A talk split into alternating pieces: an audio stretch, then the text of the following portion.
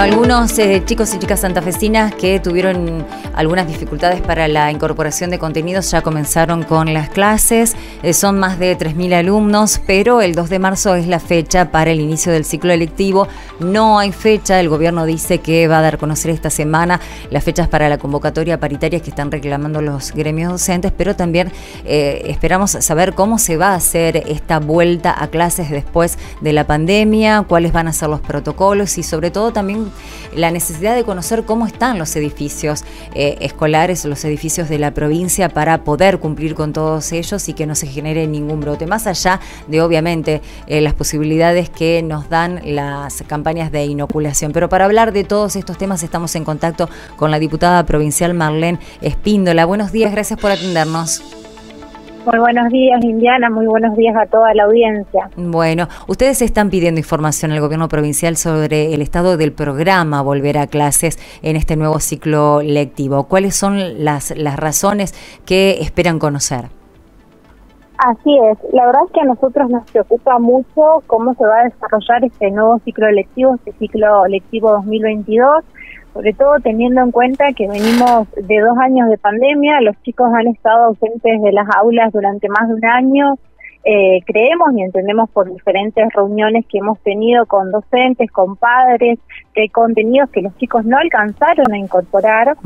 Eh, por lo tanto, en este mes entendemos que, que, no va a ser suficiente y lo que le estamos preguntando y exigiendo un poco al gobierno provincial que nos cuente básicamente es esto, ¿qué plan tienen ellos para este ciclo 2022 para sustituir o para que los chicos alcancen el contenido que no han alcanzado durante lo que fue 2021, durante lo que fue 2020.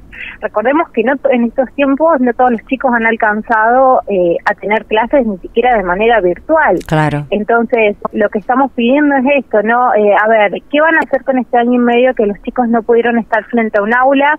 Que algunos de ellos han tenido poco y nada de clases, eh, ¿cómo vamos a sustituir eso? no Porque el daño que se produjo a la educación durante, estos dos años eh, es muy grave realmente como vos decís también, a su vez los chicos vuelven a edificios que nosotros mismos, eh, al menos en lo que es acá el norte de la provincia, hemos visitado y hemos visto que estaban muy deteriorados. Entonces queremos saber esto también. ¿Qué, qué ocurre con, con los edificios? ¿Se los ha puesto en funcionamiento? ¿Hay, eh, hay baños que no tienen ni siquiera agua?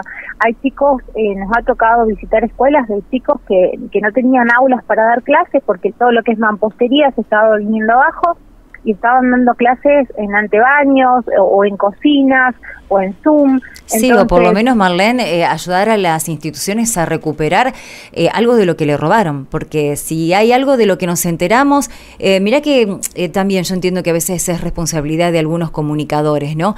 Pero son más las informaciones que nos llegan de establecimientos escolares que son violentados, que le rompen la puerta, que le rompen las, las ventanas, ingresan y, y, le roban materiales, que más informaciones de las que dan cuenta de que se habilitó tal Zoom en tal escuela, se construyó tantos baños, o sea, se destruye más eh, de lo que se, se, se hace. ¿Entendés? Entonces, realmente, ¿cuál es la situación de las escuelas? Porque habitualmente también era algo que conocíamos a través de los gremios, pero bueno, tampoco se reúnen y eso que eh, supuestamente comenzaron bien y, tienen buena relación con el gobierno provincial, pero ni siquiera por los gremios nos enteramos de cuál es el, estado de las escuelas eh, en el inicio de este ciclo lectivo. Exactamente. Todo eso produce una gran degradación en lo que es el sistema educativo, ¿no? Eh, yo personalmente eh, soy una convencida de que la educación pública eh, es una salida a, muchos de, los males actuales, digo, ¿no? Si invertiríamos más en educación por ahí estaríamos hablando de otro, de otros temas y no de, tanto de seguridad y tanto, tanto que estamos viendo hoy en día. Lamentablemente, nosotros vemos y hace dos años venimos reclamando esto, eh, uno por ahí tiene la posibilidad de hacer mucho territorio eh, y estar en constante contacto con los docentes, con padres que, nos traen estos reclamos, que nos dicen, eh, por ahí lo que escuchamos mucho ahora fue esto que tenía que ver con la promoción de las materias, ¿no? Nos reunimos con docentes que de repente daban lengua y nos dicen, mira, mi área la, la, la unieron con otras áreas como son música, como son educación física, entonces el chico promocionaba música, promocionaba educación física y ya pasaba de año y no alcanzaba a tener los contenidos ni en lengua ni en matemática, digo, son cuestiones básicas que quizás eh, uno no lo ve, pero que van haciendo que la educación pública vaya perdiendo la calidad, ¿no? Eh, Quienes estamos hoy por hoy ocupando cargos públicos, me parece que tenemos que tener como uno de los principales objetivos eh, esto, que la educación pública en Santa Fe sea una educación de calidad, sea una educación para todos los niños.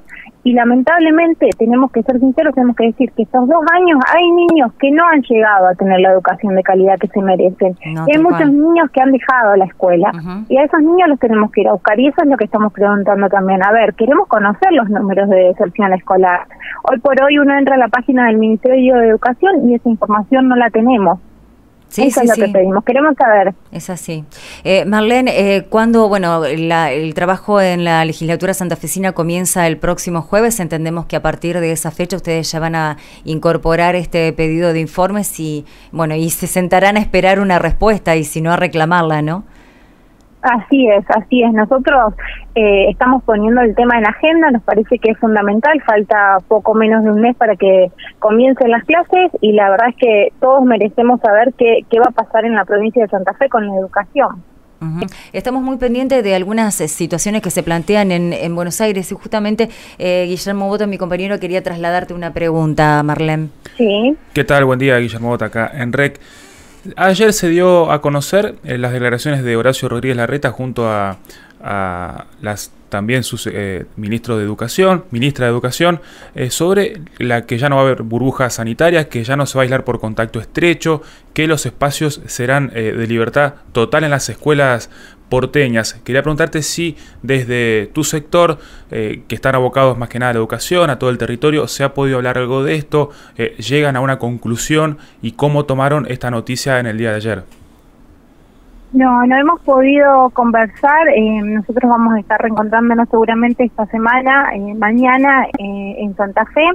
Eh, la realidad es que el, tema de las burbujas y de todo lo que tiene que ver con, con eliminar protocolos también depende mucho de, de la responsabilidad ciudadana, ¿no es cierto? Si los chicos no están vacunados, me ha tocado particularmente que mis hijos eh, se contagien en, en la escuela, cuando todavía no había vacunación, eh, entonces digo, si, si, los chicos no no están vacunados, eh, vamos a tener todo el todo el año nuevamente cursos enteros aislados, docentes aislados. Eh, me parece que tiene que ver mucho con la responsabilidad de cada padre y por ahí con comunicar esto de la necesidad de la vacunación, ¿no es cierto? Hoy por hoy tenemos una herramienta que es muy importante, que es que todos nos podemos vacunar, incluso los chicos, eh, y es muy importante que la usemos. Entonces, eh, en tanto y en cuanto nosotros como ciudadanos actuemos de una manera responsable, me parece que eso va a poder ir dándose. Eh, pero para eso también necesitamos saber qué porcentaje de los chicos arrancan el año vacunado, qué porcentaje de docentes arrancan el año con al menos las tres dosis. digo, eh, necesitamos, la verdad es que necesitamos como para todo contar con números, con estadísticas, ¿no?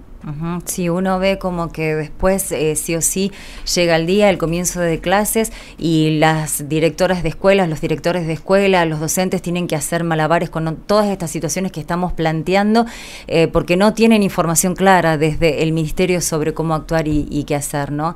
Así que a ellos los acompañamos desde acá que le sea leve, como le decimos a nuestros amigos, que le sea leve porque a este paso ojalá tengan algún tipo de respuesta a todo lo que están solicitando. Marlene, muchas gracias por este contacto. Muchísimas gracias a ustedes. Hasta luego. Bueno, la legisladora provincial Marlene Espíndola, eh, un poco explicando esta iniciativa que eh, tienen que ingresar a la legislatura porque la información no está.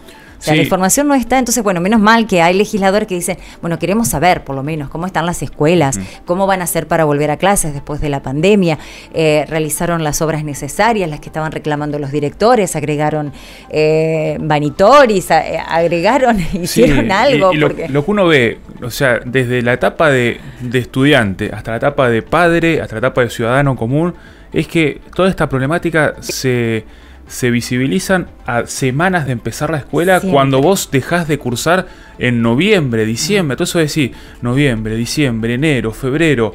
¿Qué se pudo hacer hasta esta fecha?